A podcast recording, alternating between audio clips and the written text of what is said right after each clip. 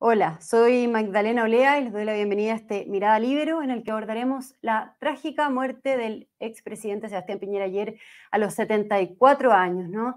Eh, cuando estaba eh, en el lago Ranco, luego de que conduciendo su helicóptero que capotó en el lago Ranco, eh, por lo que se ha causado mucha conmoción, se decretaron tres días de duelo nacional en el país, ha habido conmoción tanto en el país como también internacionalmente. Em, vimos como hoy día se trasladó el cuerpo desde Valdivia a Santiago em, y luego vemos como en estos momentos, de hecho, se está velando al expresidente de la sede de Santiago del Congreso Nacional em, y está contemplado un funeral el día viernes. ¿no? Para abordar estos hechos, estamos conectados con Jaime Belolio, el ex vocero del expresidente Sebastián Piñera y además quien viene saliendo del ex Congreso. Jaime, muy bienvenido. ¿Cómo, cómo te sientes? Hola Magdalena, disculpe que estén en esta situación, pero hay un poquito de ruido ambiente, pero eh, tuve que salir del, ex Congreso. Eh, bueno, la verdad es que ha sido para todos nosotros hoy día un, un día muy especial. Eh, primero por reencontrarnos por las circunstancias trágicas que tú mencionabas, pero en segundo lugar también porque ver el cariño de las personas en la calle, lo que uno siente es como que se está haciendo cierta justicia. Eh, esa te diría que es como la, la, sensación, en que las decisiones difíciles que le tocó tomar al presidente Piñera en, muchos momentos y, por los cuales fue, mm, fue bastante incomprendido, eh, hoy día han rendido fruto. Eh, y parte de ese cariño espontáneo que se ve a lo largo de Chile tiene que ver con ese liderazgo que marca un camino que, mm, que a veces significa tener que enfrentar a los propios para llevarlos a un lugar que se espera que sea mejor. Y en ese ejercicio de liderazgo, creo que el presidente Piñera fue controversial, por supuesto, en muchas materias, pero al mismo tiempo creo que ha permitido una generación política, ha permitido una opción política que hoy día eh, mira hacia el futuro. Lo, lo, segundo te diría es que, por supuesto que se produce un vacío, se produce un, una discontinuidad. Eh, el, el esfuerzo que hacía de manera permanente el presidente Piñera por mantener ordenado y alineado a Chile Vamos, la preocupación que tenía por la rigurosidad, por los alcances técnicos, por, que haya eh, buena información para entregar al debate público era, fundamental. Y, creo que eso se va a echar de menos. Y, a veces me han preguntado harto que cómo era trabajar con el presidente Piñera. Y mm, era un jefe súper exigente, en eso no hay ninguna duda, porque eh, es una persona a la cual eh, nunca le sobraba tiempo, al revés, siempre estaba apurado y estaba apurado porque había que resolver otros problemas. Y una cosa que, yo creo que nos, que nos enseñó mucho a quienes estuvimos cerca de él, es que todas las cosas tenían que hacerse con un propósito y que tenían que perdurar. Y como tenían que perdurar y tenían que hacerse bien y con propósito, es que no había espacio para no llegar preparado, no había espacio para eh, improvisar, no había espacio para no tener la información que fuese la adecuada. Entonces, este que a veces eh, fue exigente, pero bueno, eh, lo era porque estaba poniendo por delante el interés de Chile, porque quería que las cuestiones funcionaran. Claro. Jaime, y Em, yéndonos hacia el accidente mismo, digamos, el día de ayer y lo que yo comentaba, quiero preguntarte a ti cómo, cómo explicas este accidente, ¿no? Porque han circulado demasiadas versiones, demasiada historia al respecto, y tú, bueno, eres parte del, núcleo, parte del círculo cercano del expresidente Piñera, entonces me gustaría conocer la versión oficial, o más bien, em, qué es lo que se sabe al respecto sobre el accidente eh, finalmente, qué, qué es lo que sucedió. Mira, yo te diría que no, la, versión oficial todavía no la sabemos porque hay, hay una investigación en curso. Eh, sabemos algunas cosas que son bastante evidentes, que es que el, helicóptero capotó en el lago, eh, que pudieron salir tres personas de allí, eh, Ignacio Guerrero, Bautista Guerrero y La Picha, la hermana del presidente. conocemos también el testimonio de la misma Picha, ¿no? de que ella fue la última en salir, que el presidente no pudo, por alguna razón, salir del helicóptero eh, sino hasta ya muy, muy abajo, eh, y, lo encontraron a él a más de 28 metros. Las condiciones de vuelo eh, se ven que estaban ok, es decir, no fue por un problema de meteorológico. tampoco esa idea que se ha dicho, no, que se abrieron las ventanas, absolutamente nada que ver, si, si eso no tiene nada que ver. Sebastián Piñera era un piloto con 20 años de experiencia Eh, yo volé con él en ese mismo lugar hace un año atrás, en ese mismo helicóptero. Eh, y era una persona que era muy meticuloso en seguir cada uno de los reglamentos al inicio, al final, eh, en el trayecto, no, no, era en ningún caso arriesgado y por tanto, por supuesto que a todos nos llama la atención que eso haya ocurrido. La verdad es que cuando a mí me contaron yo decía, no puede ser. y estuve esperando hasta el último minuto en que no sé, que, saliera por otro lado y, había salido a otra orilla. Eh, lamentablemente así no, no, ocurrió y, el presidente falleció en ese trágico accidente. Hoy día pude estar con parte de su familia que está obviamente muy afectada y, la verdad es que muy doloroso que haya partido tan repentinamente porque tenía tantas cosas por delante y, una cosa, Magdalena, es que yo siento que estaba en un muy buen momento, en donde la opinión pública está hoy día Em, volviendo a encontrar razón de y por tanto valorándolo.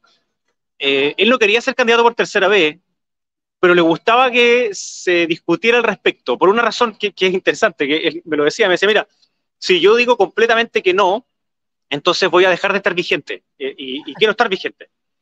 Yo le discutía, le decía que, que, la vigencia no tenía que ver con decir que sí o no, digamos. Eh, y, y yo creo que las ideas que él propuso durante mucho tiempo con rigurosidad van a estar vigentes para la construcción de una alternativa de gobierno que entregue certezas a las personas. Eh, y, en lo que estaba en estos últimos momentos era precisamente ver cómo podíamos ayudar a los incendios. Eh, el día anterior a su muerte nos había pedido hacer un Zoom a varias personas que participaron de la reconstrucción eh, del terremoto del año 2010 y, ese día por la tarde lo llamó el presidente Boric por, otras razones, lo llamó porque eh, por, por, haber eh, revocado algunas de las pensiones de gracia. Y el presidente Piñera entonces le ofrece ayuda, a la cual el presidente Boric accede. Y esto nos cuenta, el mismo día que el presidente fallece, nos cuenta en la mañana, nos dice que había, había hablado con el presidente Boric y por tanto, hasta las once y cuarto de la mañana, que fue la última vez que hablé con él, nos estaba pidiendo información, nos estaba pidiendo minutas para entregarle propuestas al gobierno para que pudieran responder lo antes posible a la emergencia eh, y la tragedia que ocurre eh, en Valparaíso. Y yo creo que eso lo retrata a cuerpo entero, eh, lo retrata tal como es. Y Jaime, y en eso preguntarte sobre esta reunión, sobre esta comunicación que tú mantenías con el presidente respecto a los incendios, que es muy relevante, ¿no? que nos contaras más detalles de lo que fue la reunión, cuál fue el mensaje o cuál fue el encargo que les dejó el presidente a ustedes, a sus ex colaboradores o a sus eh, exministros más cercanos, en fin. ¿Qué fue lo que se abordó en, esa, en esas reuniones, en esas conversaciones en específico? Bueno, era, muy en el estilo de él, ¿no? Era, era hacer preguntas difíciles eh, que tenían eh, difícil respuesta entonces también, por ejemplo, en cuánto tiempo se podía reconstruir, cuál era el catastro de las viviendas, qué tipo de viviendas eran, eh, porque se sabe que son viviendas distintas, ¿no? Hay unas que eran más bien como viviendas de campamento y otras que eran viviendas de familias de clase media, media baja, eh, que, requieren soluciones distintas.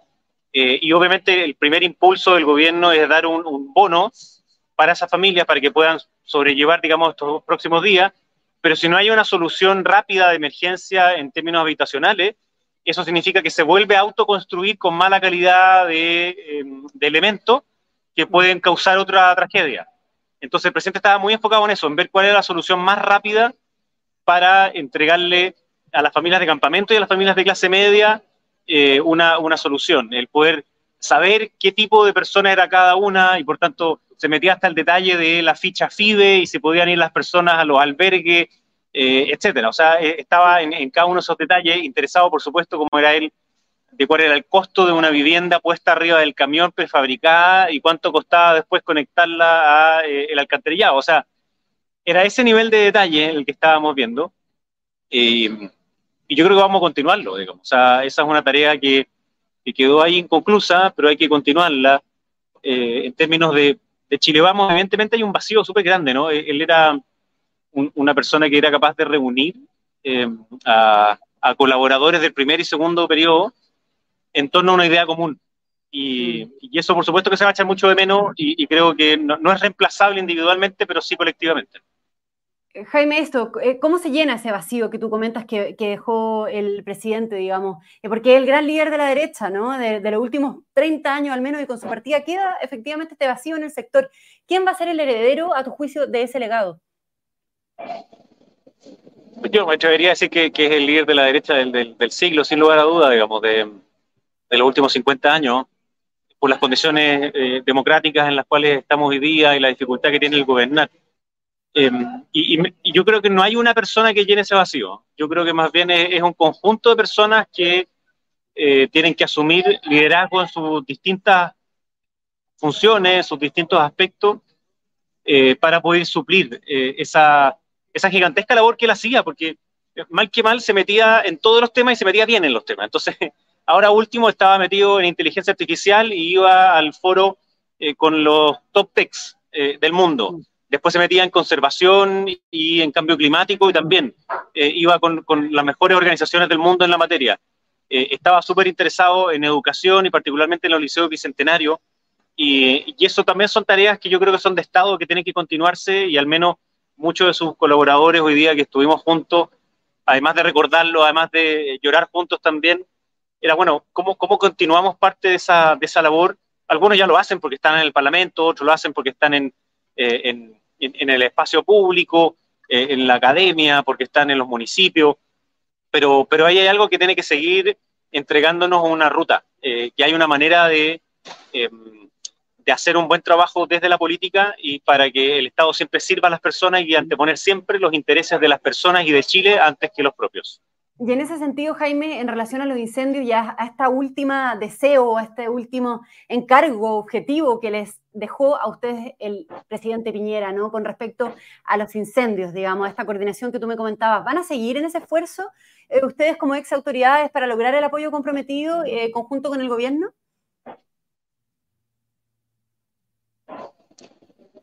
Bueno, una tarea que teníamos era, juntar toda la información y ponérsela en una minuta, ¿no? Al presidente le encantaba que todo estuviera por escrito, era, su lugar preferido, donde se sentía más cómodo en la discusión. Eh, y, esto no terminó, así que hay una cosa que hay que, hay que, hacer. En segundo lugar, hablé, por ejemplo, con, con el expresidente Tuto Quiroga de Bolivia, y me decía que a él también le dio otras tareas. O sea, después de escribirnos a nosotros, le escribió a los expresidentes latinoamericanos en los cuales estaba Mauricio Macri, Tuto Quiroga, Andrés Pastrana, eh, y, también les pidió otras tareas, o sea, que había muchas cosas por hacer y, todos han sentido que ahí hay algo eh, que para seguir recordándolo tiene que seguir haciéndose ese trabajo, que es un trabajo colaborativo, que es un trabajo consistente en el tiempo y que defiende siempre lo que él, él más creía, ¿no? que era la democracia, la dignidad humana, la libertad de las personas y una sociedad grande y próspera que a través de su ejercicio como tal de una sociedad civil organizada puede contribuir al bien público. Yo creo que esas son motivaciones que al presidente Piñera lo movieron durante toda su vida y, hoy día los reconocimientos transversales que ha recibido también de muchas figuras internacionales eh, así también lo demuestran.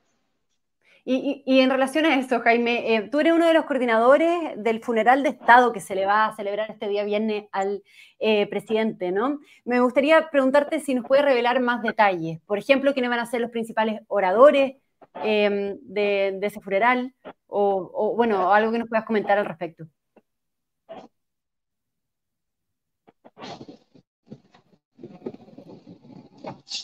Te, escucho un poquito mal porque, porque, estoy en un lugar con mala señal, pero, pero mira, Em, como es un funeral de Estado, eh, requiere de ciertos protocolos que son específicos y que lo lleva adelante la Cancillería.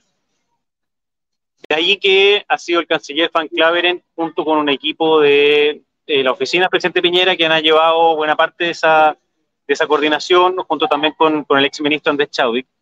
A mí me ha tocado más bien coordinar con las personas de Chile Vamos y, lo que ha ocurrido en, en el velorio eh, que muy impactante. Yo me fui hace pocos minutos y, la verdad es que habían cuadras de personas que todavía querían entrar y mañana van a poder seguir haciéndolo a partir de las 9 de la mañana y por la tarde, a las 7 de la tarde, vamos a tener un encuentro de, Chile Vamos.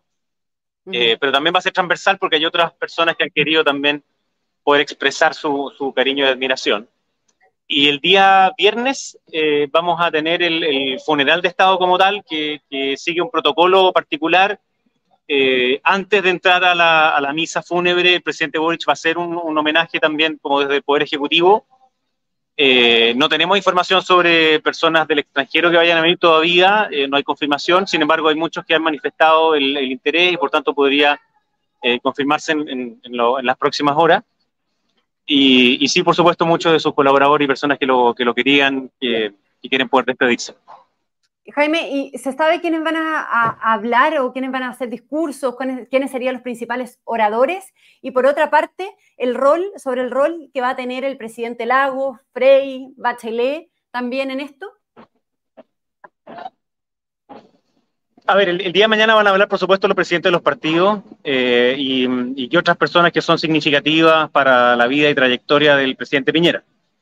Eh, y, muy probablemente lo que pasa en esto, no, no, no porque estar organizado, pero lo que suele pasar es que después hay otras personas que también se animan a hablar en esa misma instancia, ¿no? Y quieren ir y, entregar algún testimonio breve. Eh, pero lo que vamos a esperar más o menos es que sea una ceremonia de 7 a 8 y media de la tarde, en donde al menos van a estar eh, los presidentes de, los partidos de Chile Vamos y van a haber otros invitados de manera más transversal. Y los expresidentes juegan un rol porque en un furgón de Estado ellos están presentes así como las autoridades, obviamente, que hoy día rigen, y también ahí la familia y, la organización ha dispuesto que, por ejemplo, los ex colaboradores, ex ministros, ex subsecretarios del presidente Piñera también estén ese día en, eh, la ceremonia eh, en la catedral, que va a ser además eh, una misa presidida por nuestro nuevo obispo de Santiago. Entonces, la verdad es que todo ha sido muy emocionante, esperamos que todo salga bien, hasta el momento ha sido muy muy reconfortante ver, ver tanto cariño de las personas hacia, hacia la figura del presidente Peña. Eh, Jaime Belolio, por último, para ir terminando, ¿cuál dirías tú que fue el legado que dejó el expresidente en sus dos gobiernos? Yo diría que fue una persona que amó profundamente a su patria, que eh, trabajó. Ay, ay, ay. No importa, Jaime. Puede, seguir. Jaime, estamos conversando con, Jaime Belolio, estamos con unos problemas de conexión. Em, estamos terminando esta entrevista. Solo reiterar, Jaime, si es que sigues ahí, si nos puedes comentar algo sobre el legado eh, del, del, presidente, del expresidente Sebastián Piñera. Bien, parece que eh, perdimos la conexión con, con, Jaime Belolio. De todas maneras, le agradecemos a Jaime por su participación en esta entrevista, por su mirada. Nos comentaba sobre el funeral, sobre que, el funeral que va a ser este día viernes, ¿no? Y también eh, em, sobre que lo estaban velando hoy día. Nos, comentó sobre su visión eh, del expresidente Sebastián Piñera. Así que le agradecemos su participación en este programa y muchas gracias también a todos quienes se conectaron en este especial Mirada Libero. Que tengan muy buenas tardes. El Libero, la realidad como no la habías visto.